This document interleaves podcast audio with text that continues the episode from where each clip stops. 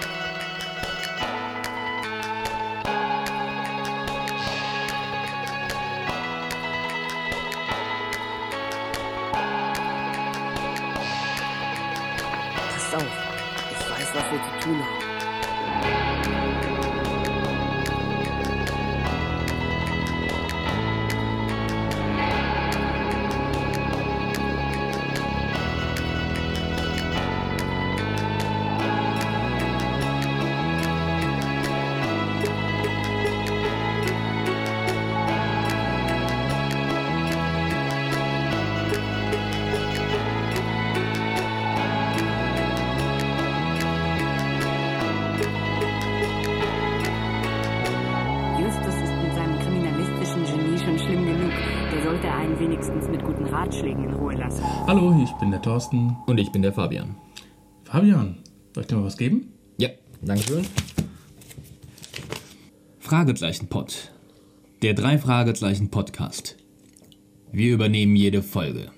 Erster Podcaster Thorsten Runte. Zweiter Podcaster Fabian Thiel. Recherchen und Archiv das Internet.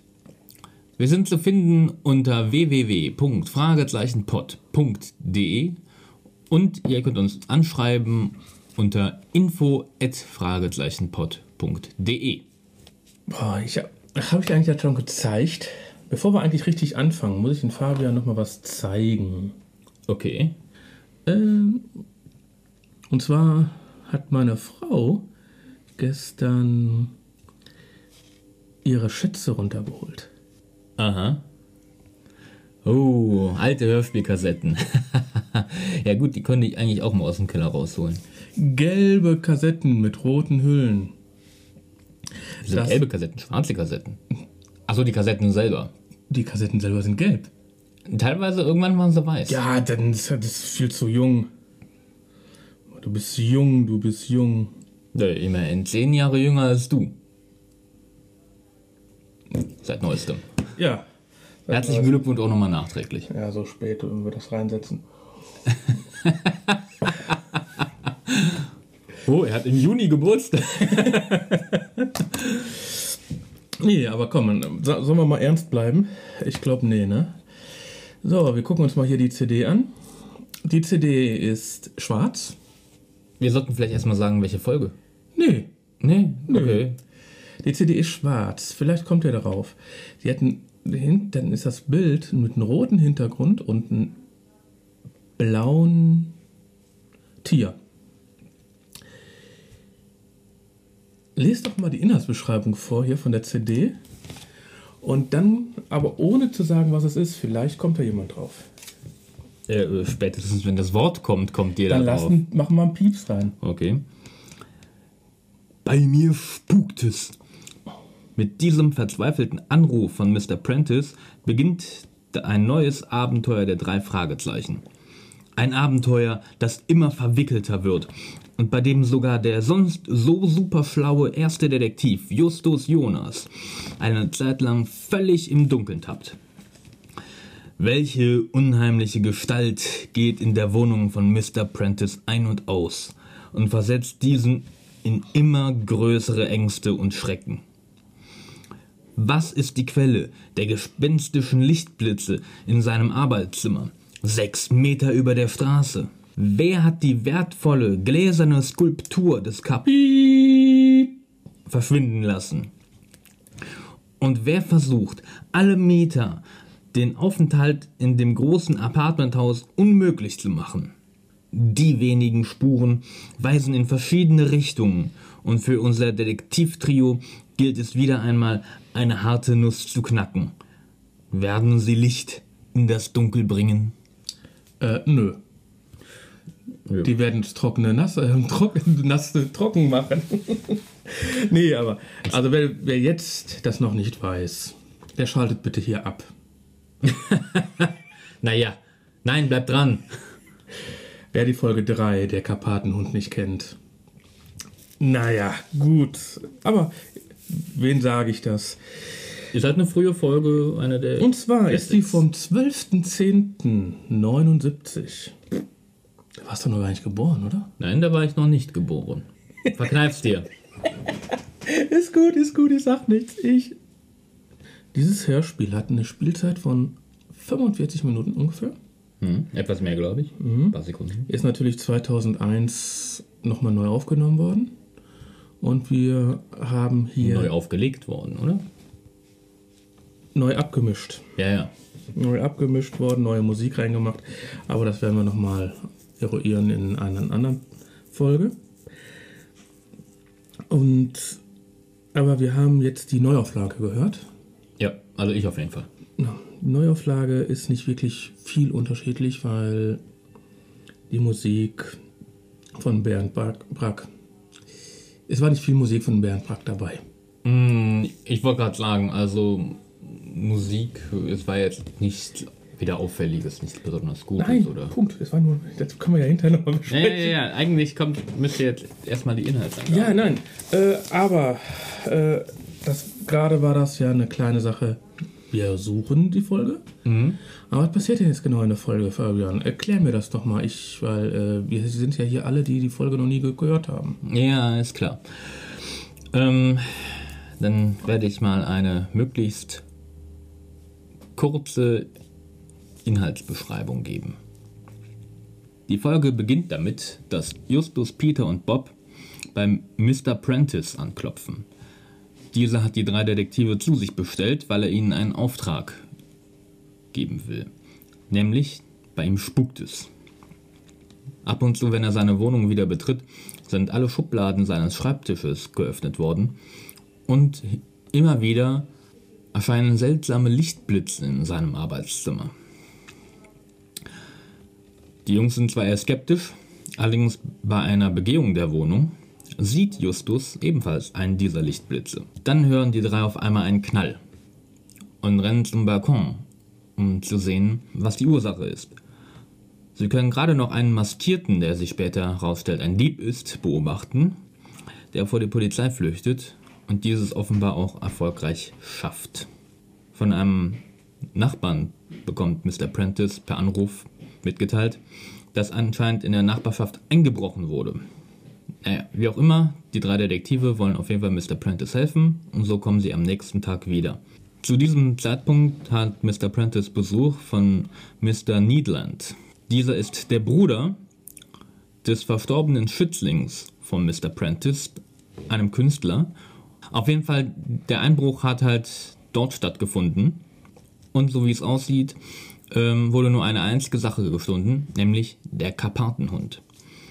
Dabei handelt es sich um eine Figur aus Kristall, die der verstorbene Künstler eigentlich für Mr. Prentice angefertigt hat, weshalb im Prinzip Mr. Prentice der Geschädigte des Diebstahls ist.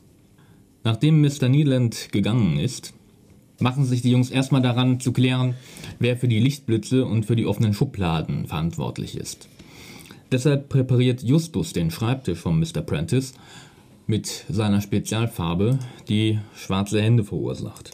Als die drei Detektive daraufhin mit Mr. Prentice seine Wohnung verlassen, sehen sie, dass gegenüber an der Kirche ein ziemlicher Tumult ist. Sie laufen rüber und ähm, stellen fest, dass anscheinend der Küster ohnmächtig auf dem Boden gelegen hat und mittlerweile mit einem Krankenwagen wegtransportiert wurde. Anscheinend ist er in der dunklen Kirche gestürzt und hat sich den Kopf aufgeschlagen. Zu diesem Zeitpunkt lernen die drei auch Mrs. Bogle kennen, die Verwalterin des Häuserblocks, in dem Mr. Prentice wohnt.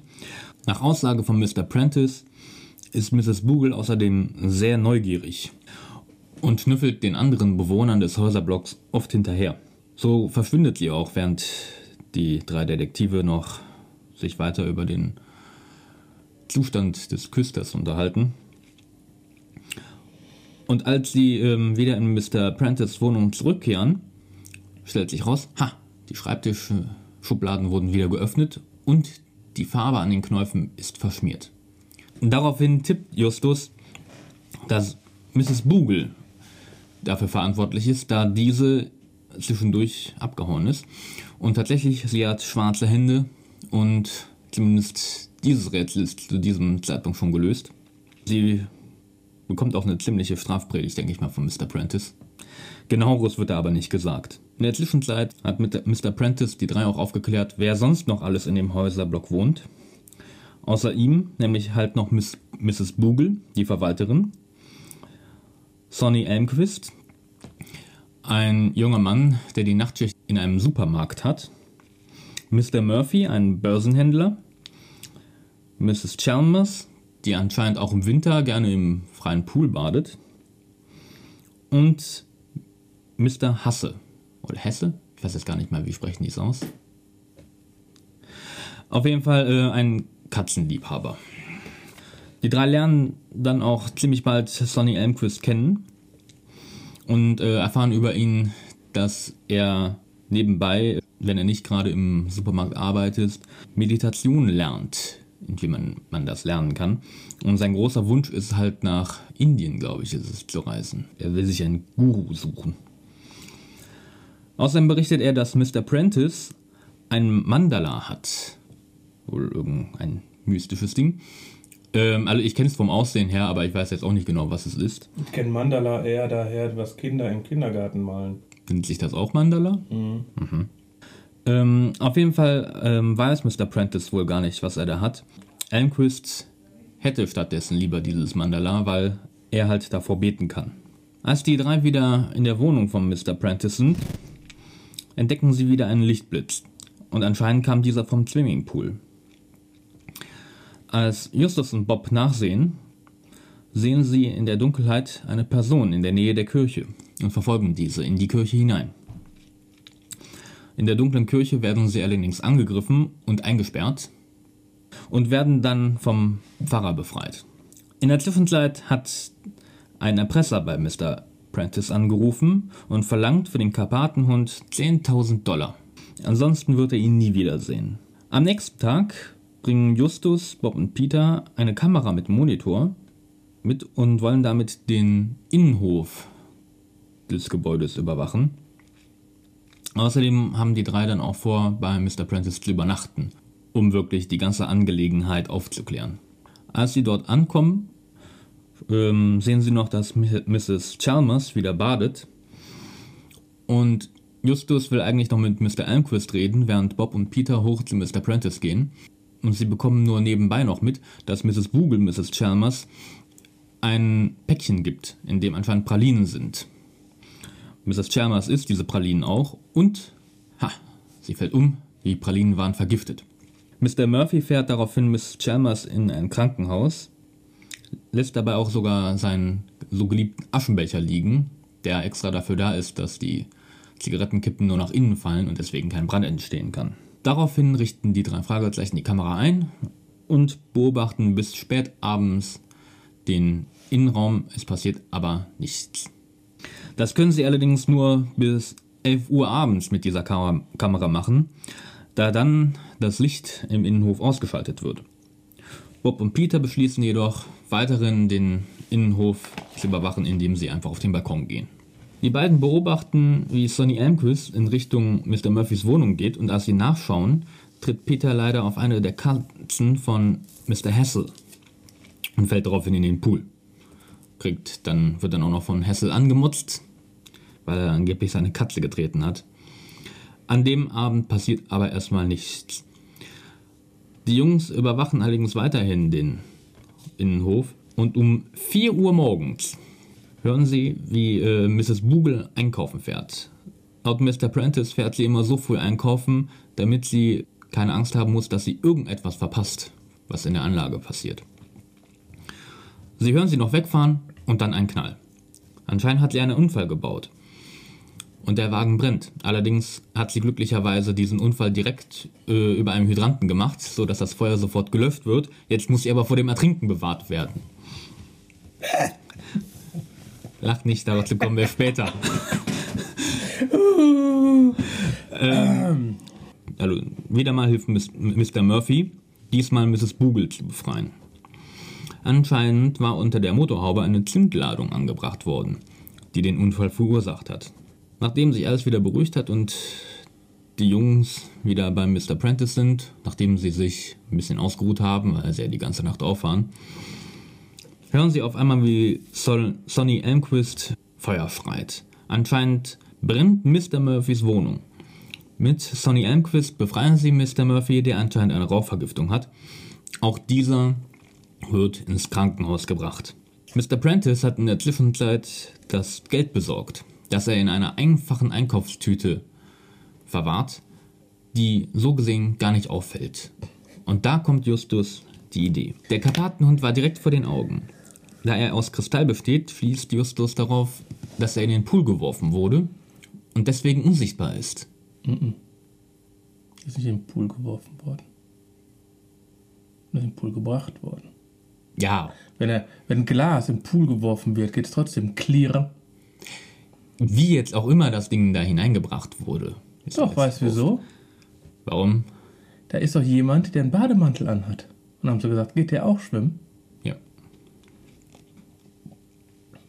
Aber egal, mach, mal, mach weiter. Auf jeden Fall hatte Justus recht. Er tauchte mich höchstpersönlich in den kalten Pool hinab und bringt wirklich den Karpatenhund zum Vorschein. Das Kunstwerk ist also gerettet. Trotzdem will man den Dieb ja noch schnappen. Und so bringt Mr. Prentice am nächsten Tag das Geld zur vereinbarten Stelle, nämlich eine Mülltonne im Park. Die Polizei ist benachrichtigt und überwacht das Ganze, genau wie die drei Detektive. Nachdem er das Geld platziert hat, taucht allerdings ein Landstreicher auf, der die Mülltonnen durchsucht. Und Freck, er findet das Geld. Da natürlich die Polizei sofort einschreitet, flieht dieser und es scheint so, als wenn das Geld verloren ist. Allerdings hat Justus da bereits den Fall gelöst. Er weiß, wer der eigentliche Dieb ist.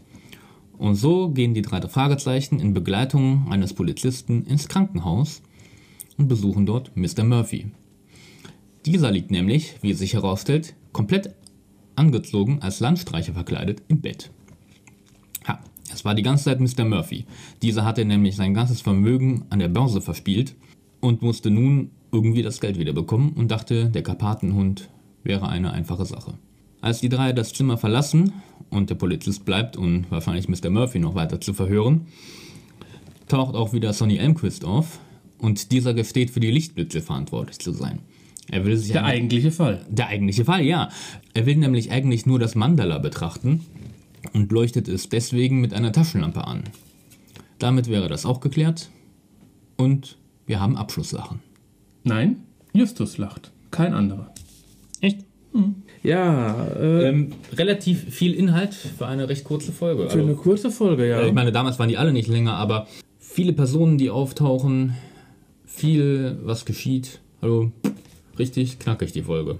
Ja, also, aber ich wollte eigentlich erstmal über, weil das normalerweise dein Steckenpferd. Mhm. Weil mein Steckenpferd, wo ist die Visitenkarte? Die wird nicht einmal erwähnt.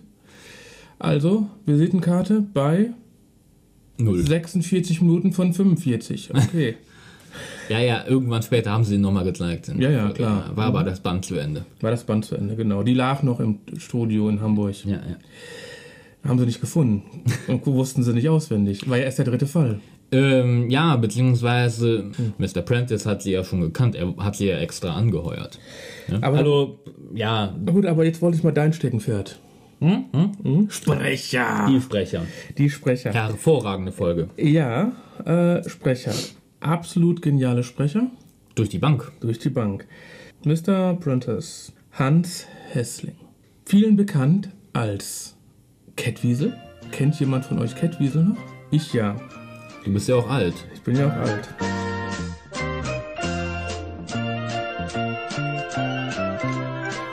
Und? Woher ist er noch bekannt?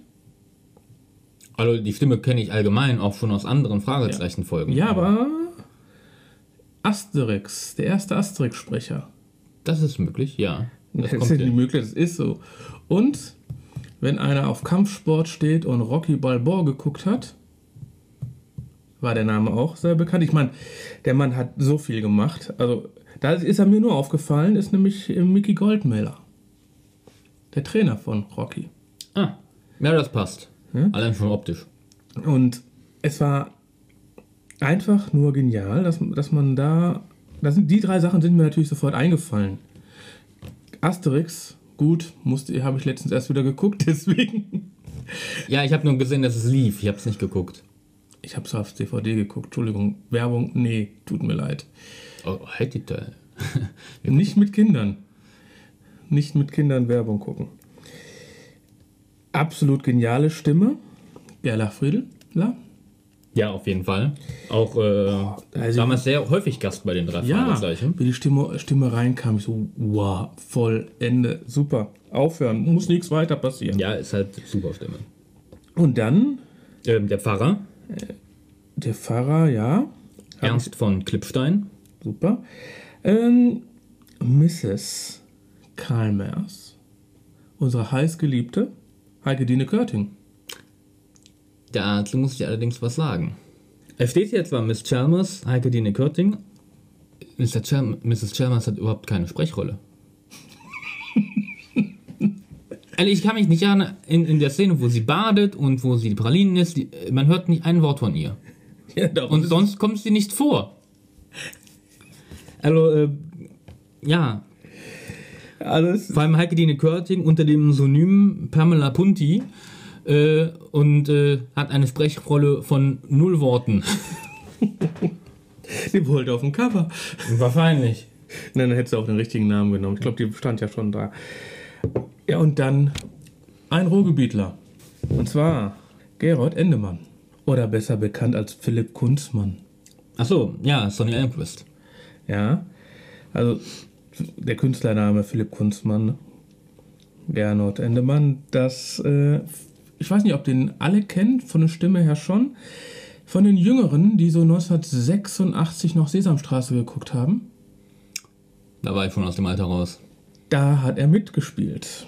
Es war ein, dieses Mal in den Nebenrollen wirklich ein Star-Aufgebot, kann man fast sagen. Ne? Also muss man einfach sagen, alle Sprecher genial. Eins plus Richtig. mit Sternchen. Nicht, also bei denen bin ich mir auch sicher, hätten wir jetzt, hätte ich mir die Mühe gemacht und wirklich nach jedem ähm, Sprecher im Internet geguckt.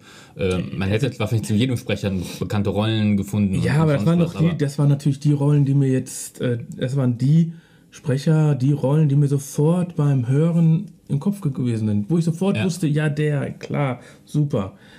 Das war einfach, passte. Eine Spitzenfolge in der Hinsicht, wirklich. Dann, gut, da habe ich, die Puppen- da hab ich die Sprecher ja mal durch. Dann haben wir ja mal wieder beide eine schöne Liste. Jo. ja, ich habe ja hier meine Liste mit der In Inhaltsangabe, wo ich dann mehr Bemerkungen teilweise noch ranschreibe. Gut, meine Liste. Das erste, was ich habe, Bruder äh, war ein Bildhauer. Naja, er hat äh, eine Skulptur aus Glas geschaffen. Aus Kristall, Charles. Kristall und Gold. Naja, Kristall ist doch Glas, wenngleich, naja, von besonders edler Art. stimmt's? Ist Kristallglas? Ich muss gestehen, das weiß ich so nicht. Ich auch nicht. Also ich meine, Diamant ist nicht Glas, das ist klar. Äh, Aber man sagt ja Kristall- Kristallglas. Ja, na, das ist möglich. Das ist einfach Da nur eine man eigentlich jetzt deine Mutter fragen, oder? Nein. Ja. Man, wir können auch einfach äh, Mr. Wikipedia fragen. Nee, mache ich jetzt nicht. Ne? Aber, äh, Aber es ich ich fand's wichtig. gut, so dieses Kristall ist Glas. Auch wenn es ein bisschen besser ist. das fand ich einfach nur cool. Das war, ähm, das war so das erste Mal, wo ich sagte, ja, das war nach 7 Minuten 45. Ich fand, am Anfang hat sich die ein bisschen gezogen, die Folge. Ja, war ein bisschen schleppend, aber das ging eigentlich recht schnell vorbei. ja, recht schnell vorbei, fand ich dann hinterher ähm, bei 18 Ich muss doch hier Minuten. oben bleiben und beobachten. Am besten du, Peter. Na schön. Haut schon ab. Los doch, Bob, komm. Ja, ja, ich komme ja schon.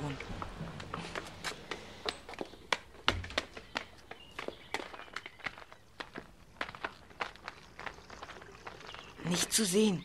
Am Pool ist niemand. Aber da. Erste Mal Pool. Also nicht erste Mal, aber erste Mal, dass mir aufgefallen ist. In dem Moment, bei 18 Minuten, bei 24 Minuten, bei 29 Minuten, bei keine Ahnung. Geh mal am Pool, pass auf, fall nicht rein, Pool, Pool, Pool, Pool. So, dass der letzte Depp weiß, der Pool kriegt noch eine Hauptrolle. Ja, klar, man muss natürlich sagen, äh, wird schon oft erwähnt. Ja, muss man wahrscheinlich sagen. Also man könnte noch sagen, ähm, das ist halt, um halt dem äh, Zuschauer ein, eine bildlichere Darstellung des Gebäudekomplexes zu geben. Ich meine, ich habe sowieso meine eigene Vorstellung davon. Also ich habe mal eine Vorstellung, dass das so typisch ist. Da gab es mal eine Serie äh, 90 210. Beverly Hills. Ja, genau. Ja, die, das hast du geguckt? Äh, ich, ich bin verheiratet. Ah, okay, das lasse ich gerade noch so gelten. Na, also meine Vorstellung ist, dass so, so ein Apartmentkomplex, so U-förmig, Ja, sag ich in doch. der Mitte dieser Pool. Wie war das und- denn da? Das weiß, ich habe die Serie nicht gesehen, ich weiß das nicht. Schon gut. Sorry, nein, Kreuz, lass mich damit in Ruhe. Also ich bitte dich. Vielleicht bist du auch zu jung. Das ist. Das hat, nee, eigentlich hätte ich das richtige Alter damals gehabt, aber äh, hallo, ich, ich, habe damals schon keine Seifenopern geguckt und das war nichts anderes. so, so. Ja, so stelle ich mir das vor. Also wirklich so ein U, Genau. typischer amerikanischer Wohnblock, so ein kleiner. Zwei Etagen, also wo man dann von außen so eine Treppe hochgeht, um dann in die zweite Etage in den Vorbereich zu kommen, genau. Ja, so stelle ich mir das auch vor. Ähm, ja, sicher. Ähm, natürlich, sage ich mal, man hätte nicht dauernd sagen müssen, na, wir gehen um den Pool rum. Oh, pass auf, dass du nicht in den Pool fällst. Äh, Der Aschenbecher stand am Pool. ja. Ähm, Also, das war so ein Holzhammer. So bump, bump, bump. Gut, und dann habe ich dann, dann glaube ich, auch einen kleinen Einspieler, den ich absolut genial finde. Mach du die Tür auf. Klar mache ich das. Komisch. Es ist dunkel in der Kirche. Wir werden schon einen Lichtschalter finden. Nicht zu sehen. Hallo? Ist hier wer? Wo ist denn der Lichtschalter? Ach, keine Ahnung. Hallo? Ich weiß, dass Sie hier drinnen sind. Just. Da hinten am Altar steht jemand. Ich habe es eben gesehen, als das Auto vorbeifuhr. Der Lichtschein. Ich habe. Justus! Hast gehört? Erst ein Hupen im Hintergrund. ja, ja. Und dann kam, es ist ein Auto vorbeigefahren. Genial. Ich finde es einfach, das Nein, sind diese Kleinigkeiten. Nee, es ist gut, wenn sie sowas dann auch einbringen. Wenn sie schon sagen, so, ich habe es im Lichtschein eines Autos gesehen, dann sollte man vorher auch ein Auto hören. ja. Ja gut, im Motorgeräusch. Es hat sich ja auch die komplette Stimmung geändert, wie sie in die Kirche reingegangen sind. Ja, ja. Wobei ich sagen muss, äh, also ich weiß nicht, wie in Amerika die Kirchen sind, aber normalerweise hast du da nicht einfach irgendwo, ah, hier ist der Lichtschalter an der Säule. Glück! Es ist, Meistens so riesen Sicherungskästen, ne? Dung, dung, dung, dung, dung, dung. ja, wo dann große Kippschalter sind, das ist dann meistens auch irgendwo in der Sakristei, irgendwo in einem Schrank. Okay. Ja, aber ich fand es einfach, äh, diese, dieses kleine Hupen davor, das fand ich sehr positiv. Nö, hat auf jeden Fall, also als ich jetzt, jetzt nochmal gehört hatte, ähm, habe ich auch an der Stelle gedacht, so, ah, haben sie sogar ein kleines Hupenfeuer gebracht, damit man das merkt, so, ah, da fährt ein Auto vorbei. Fand ich gut. Dann sind wir ja eine Szene weiter, ne? Und im Pfarrhaus hängt an der Garderobe noch ein weiterer Schlüssel. Danke, Herr Pfarrer. Wir gehen jetzt wieder zu Mr. Prentice. Dort finden Sie uns, falls Sie noch Fragen haben sollten. Fragen? Hm, ich habe keine. Ich finde den Fahrrad so cool. Fragen? Ich habe keine. Warum soll er auch Fragen haben? Eigentlich hätte er. Äh, müsste Ja, er doch meckern. Ja, äh, fragen halt, was machen die in der Kirche? Wer sind diese Buben? Ja, genau. Diese Schnösel da, die Jungen. Ja, ich, ich fand das so cool. Fragen? Ich habe keine. Ja. Und ähm, dann bin ich ja schon weiter wieder, schon wieder Pool. Ja, die badet schon wieder. Mrs. Chalmers. Das Ja, es, ähm, der, ähm, Pool hat schon. der Prentice ähm, erzählt ja vorne schon, ähm, also vorne rein schon, ähm, Mrs. Chalmers, dass die badet. Und zwar auch im Winter, wenn es kalt ist, weil der Pool beheizt ist. Allerdings geht man zu dieser Stelle einfach davon aus, dass die Jungs sie schon mehr, Male- äh, mehrere Male baden äh, haben baden sehen, ähm, obwohl es bisher nicht erwähnt wurde. Ähm, gut, ist er jetzt auch kein Ding, aber sie badet halt schon wieder. Ja, dann so fand ja natürlich auch den Spruch lustig, den dann der Herr, wie heißt der nochmal? Prentice? Der Herr Prentice gesagt hat. Ja, äh, sie müsste nicht so viel baden, wenn sie nicht so viel Pralinen essen würde. Ja, Oder schwimmen. wenn sie nicht so nass würde. Ja, Ja, Ja, aber das ist was- bisschen fies. Ja, ich meine, wenn wir schon bei Pralinen und Baden sind, kommen wir zur Vergiftung. Woher weiß Peter, dass die Pralinen vergiftet sind? Justus ist unten, er sagt hinterher, er riecht das. Und, äh, aber woher weiß Peter, der eine Etage höher ist, dass sie vergiftet Weil sind? Peter ein guter Detektiv ist. Er sieht, Mrs. Chalmers isst die Pralinen, Mr. Mrs. Chalmers fällt um, Justus riecht an Pralinen und sie haben jetzt nicht gesagt, was er für eine Fratze geschnitten hat. Vielleicht wird es grün. Ja, oder da so, äh, ne, und dann, dann Peter, ein guter Detektiv, wie er ist, hat dann Schließ daraus kombiniert, kombiniert aus den Fakten, die Pralinen waren vergiftet. Ah, nee, nee. Es sind so ein paar Punkte. Das ist so ein Punkt. Mm, Ja, geht, weil dieser Punkt kann man ja theoretisch noch erklären. Das ist jetzt nicht so ein Punkt, wie wir es ja auch schon häufig hatten, dass dann irgendwas gesagt wird, äh, wovon die Person in dem Moment gar nichts wissen kann. Also das Wer ist, wer ist Herr Claudius? zum Beispiel Der dicke Mann. der dicke Mann. ähm, und äh, das fand ich jetzt nicht ganz so schlimm. Ich gebe dir recht, das ist mir auch aufgefallen. Ähm, aber man kann immer noch sagen, so, ja gut, sie ist, sie fällt um, Gift. Ja, dann ist er wieder am Schwimmbecken vorbei, tritt auf eine Katze und fällt rein. Richtig. Die Katze gleich mit. Ja. Aber ich dachte, in dem Moment dachte ich erst, gut, er hat die Katze reingeschmissen. Ich habe gar nicht mitgekriegt, dass Peter reingefallen ist. Erst, hol mich hier raus, so ungefähr. Ah, ja, Für eine Katze wäre das Platz schon ganz schön groß gewesen. ja, das Platschen wurde ja noch mal größer. Ähm, Ja, äh, kam eine Bombe. Ja, und zu der Sache mit der Katze muss ich noch sagen, ähm, ich denke mal, das ist so ein, ich weiß nicht, wie, es, wie das Buch ist, ähm, weil manche Charaktere, in die, die halt vorkommen, die in diesem Wohnblock wohnen, ähm, die halt mit der eigentlichen Story wenig zu tun haben oder bis gar nichts, ähm, kommen im Hörspiel recht kurz. Ähm, ich de denke mal, dass es im Buch anders ist, weil das gerade ist im Prinzip eine Alibi-Szene, damit Mr. Hess oder Hesse, Hesse, ähm, halt auch nochmal auftaucht, weil ähm, er hat mit dem Fall nichts zu tun, außer dass halt Peter über seine Katze stolpert und er von Mr. Hesse deswegen angemotzt wird. Ähm, aber wie gesagt, im Prinzip ist es doch ein Alibi-Auftritt. ja, brauchten sie einen Sprecher mehr. Na gut. Ja, beziehungsweise dass der schon erwähnte Mr. Hesse ähm, oder Hessi, wie sprechen wir das aus? Ich weiß es gar nicht mehr. Egal. Ähm, dass der halt auch nochmal vorkommt und wenigstens mal was sagt. Gut, im Gegensatz zu Mrs. Chalmers, aber die hat ja wenigstens einen großen Vergiftungsauftritt. Ja, Wasser. Wasser, dann kommen wir zur Bombe mit Wasser. Die Bombe. Ja. Aha. Die Bombe explodiert. Und fährt von Hydranten, so typisch amerikanisch. Mrs. Bugel fährt von Hydranten. Wahrscheinlich dann land, also der Wagen steht auf dem Hydranten, tippe ich, Ich meine, mal. wie, wie viele Hydranten muss es in Amerika geben? Ich meine, in Deutschland sind die ganzen Hydranten Unterflur. Ja, ja, ich meine, das kannst du nicht vergleichen. Ist in Amerika, in Amerika stehen einige Überflur. Aber man muss in Amerika schon richtig suchen, um Hydranten zu finden.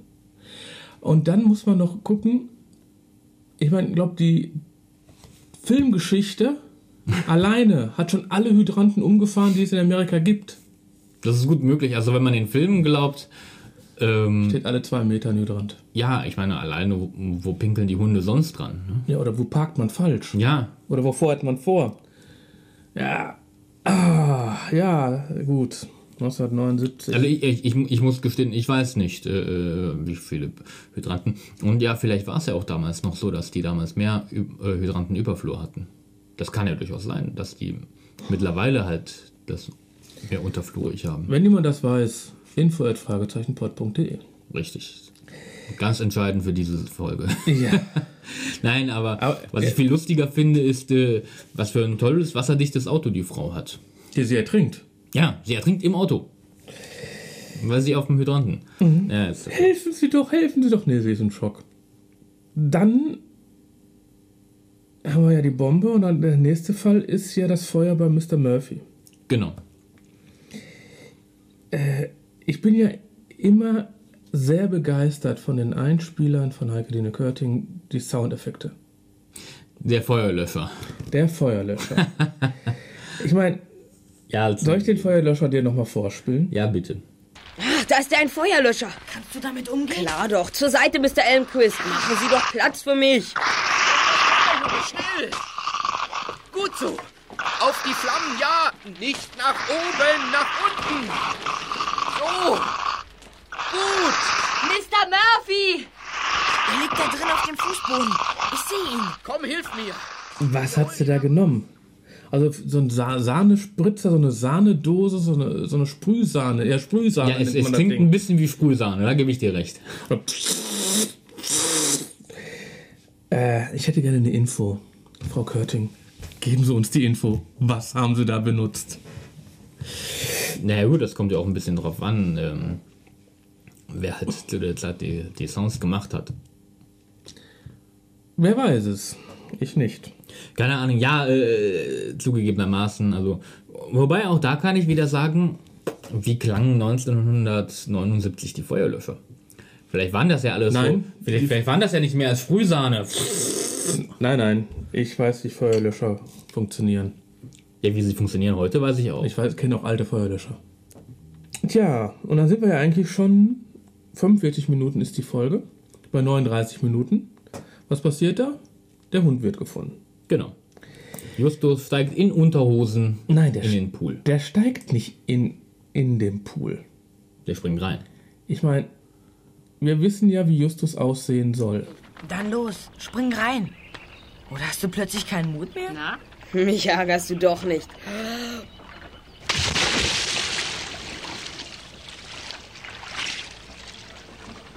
Der Pool ist leer, wenn er da so reinspringt. Der Bauchplatscher.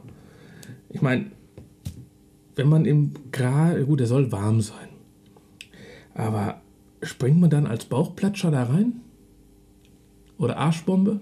Na, ich würde eher auf eine Arschbombe tippen, aber ähm, mein Gott, also ich hätte viel mehr Angst, dass ich irgendwie, je nachdem wie tief der Pool ist, ja gut, man weiß nicht, wie tief der Pool ist, aber so Arschbombe, du raus bis zum Grund und pum, genau auf den Hund drauf.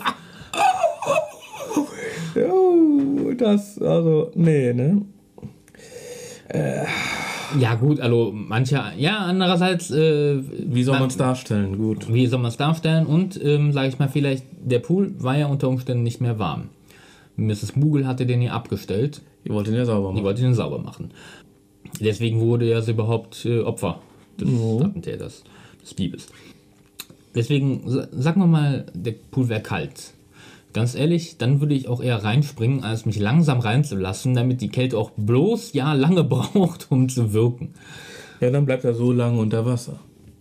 Er muss ja tauchen, um das Vieh zu finden. Ah, ja gut, das war mal wieder so ein zwei Stück hintereinander, die ich dann in dem Moment Soundeffekte, die ich nicht so ganz gut fand.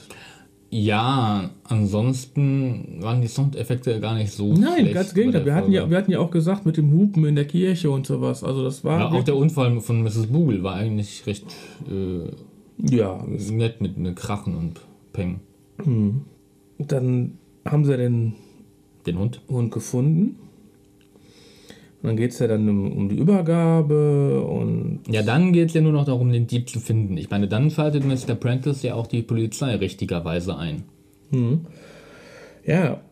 Und dann 1979 die erste Wirtschaftskrise. Ein Banker, der alles verloren hat. Tja. Die waren immer aktuell. Ey, wenn man jetzt überlegt, wie aktuell ist diese Folge? Super. 1979, 2012. Gleiches Spiel. Gleiches Spiel. Hat sich nicht verbessert. Nee. Blitz, hier steht dann Blitze am Mandala. Ja, das ist eine Sache, wo ich äh, sagen muss, Ähm, Mr. Prentice beschreibt es ja als Lichtblitze und Justus sieht ja auch Blitze. Aber wenn er von unten steht und das Mandala mit einer Taschenlampe anleuchtet, um es ranzugucken, das ist doch kein Blitz, das ist doch ein konstanter Schein. Ja, ja, erstens das. Aber ich frage mich die ganze Zeit, warum Mr. El äh, Elm, äh, Elmquist. warum Mr. Elmquist, Quist. warum Mr. Elmquist, Ohne R. Elm, warum Mr. Elmquist, das hört sich irgendwie an wie, ähm, wie heißt die Frau noch? Ja, das hört sich irgendwie nach so einem Astrid Lincoln äh, Namen an. Sonny Elmquist. Ja, Elmquist. Ah, egal. Äh, warum ist der im Krankenhaus? Warum ist der im Krankenhaus? Weil er wahrscheinlich gehört hat, dass die drei Detektive da sind. Er will jetzt nur den speziell. Er hat Ja. sie ja gesucht. Gut. Ja, aber das wundert mich. weil man, dann kann man auch warten, bis sie wieder zurück sind. Ja, dafür war keine Zeit mehr. Ja, und dann ist ja Friede, Freude, Eierkuchen, alles zu Ende. Also, ehrlich, viele loben das Ding hoch. Es ist sogar die Lieblingsfolge von Oliver Rohrbeck. Aha. Es gibt sogar eine Special Edition oder wo dann Oliver Rohrbeck Ja, ich sehe es. drauf ist, so aufgedrucktes CD-Cover, meine Nummer 1. Ja, soll es seine Nummer 1 bleiben? Deine wird's nicht. Meine wird's nicht. Sie ist gut, sie, der Aufbau ist gut. Die ersten 18 Minuten finde ich ein bisschen lahm. Die Geschichte wird langsam angefangen. Die letzten 20 Minuten, 25 Minuten, hap, hap, hap, hap, hap, hap, hap, hap, Ja, da Ende. ist es äh, ziemlich alles aneinandergereiht. Der Unfall und die vergiftet und der Unfall und das Feuer und das. Ja. Ich weiß, was du meinst. Ja, und es ist hart zum Schluss. Also ich fand, die Qualität insgesamt war sehr gut. Ähm, bevor wir. Ich will keine Bewertung geben. Ich will einfach nur mal so, was mir Ja, so ja. Nee, was, was zum Beispiel äh, mir wieder ein bisschen sauer aufgestoßen ist, dass Justus aus dem Nichts wieder wusste, dass Murphy der Dieb ist. Ja, aber Murphy, wenn er das kombiniert hat, weil er hat, die hatten ihn ja im Bademantel gesehen. Ja, ja, aber. äh, Warum? Er, die haben aber nicht gesagt, dass er baden war. Und haben eigentlich gedacht, jetzt geht nur noch Frau Heike Dine Körting baden. Nein, es geht nur noch Mrs. Ähm, Chambers. äh, es geht nur noch Mrs. Champers baden. Eigentlich wurde ja gesagt. Ja, ja. Und dann ist er im Bademantel da. Ich meine, und er weiß, der Karpatenhund ist im Wasser. Vielleicht kann man einfach eins und eins zusammenrechnen. Ja, er begründet es ja vor allem damit, dass es ihm halt komisch vorkam, dass Mr. Murphy nach der Rauchvergiftung noch eine Woche im Krankenhaus bleiben will, um sich auszuruhen. Ja gut, er ist, ja. Ja, doch. Ja, es ist schon komisch. Gibt's, ja, ich will es ja gar nicht erklären. Es ist, es ist komisch. Ne? Ich habe sie jetzt mal wieder gehört und schon vor ein paar Wochen noch schon mal gehört. Ich glaube, wenn ich sie noch drei, vier Mal anhöre, kann ich sie trotzdem drei, vier Mal anhören. Das ist nicht so eine Folge, die man sich überhört. Nö, nö, nö, um Gottes Willen. Äh, weil äh, die, die Story ist ja auch, wie gesagt, ziemlich gut. Auch wenn es am Ende ein bisschen aneinander geklatscht ist, aber es passiert ständig was. Also es, äh, man kommt eigentlich kaum zur Ruhe, wenn man so will. Von daher ähm, durchaus einen sehr hohen ähm, Wiederhörwert, wenn man das so ausdrücken möchte. Mm, Wie gesagt, die Sprecher waren sehr gut, die Story ist gut, die Umsetzung an und für sich auch. Ja, aber ähm, äh, trotzdem ist es nicht deine Lieblingsfolge. Nein, nein, ich meine, ist es eine gute Folge, aber ich würde es jetzt nicht zu meinen Liebten, zu der Lieblingsfolge zählen. Also äh, unter den vielleicht und noch nicht mit unter den Top 5. Sehe ich ähnlich. Aha, wir sind eine Meinung? Nein, nicht ganz. Also ich, ich würde sie schon. Ja, Top 5 weiß ich nicht. Dafür würde ich sagen, fehlt mir noch zu viel von den mittleren Folgen, so zwischen 50 und 100.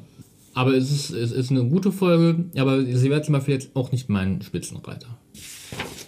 Dann gucken wir mal, was der Fanbase so mal gesagt hat.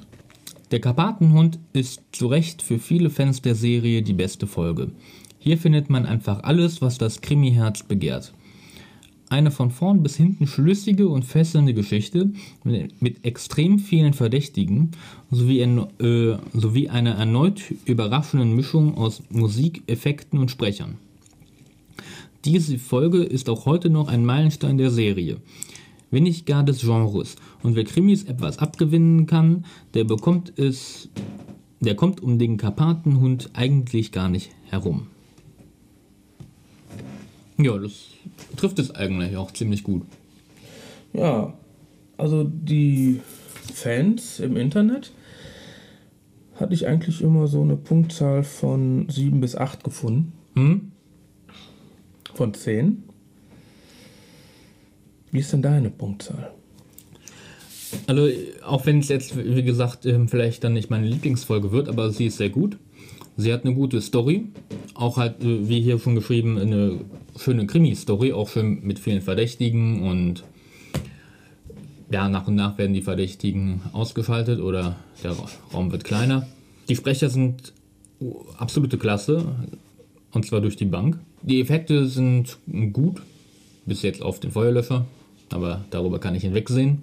Und wie, und wie gesagt, die, die Story an sich ist packend, spannend, gut verpackt. Halt am Anfang langsam, am Ende etwas schnell, aber ähm, lieber so als andersrum. Deswegen gebe ich der Folge eine 8. Ja, also ich muss ganz klar sagen, von mir kriegt es auch eine 8.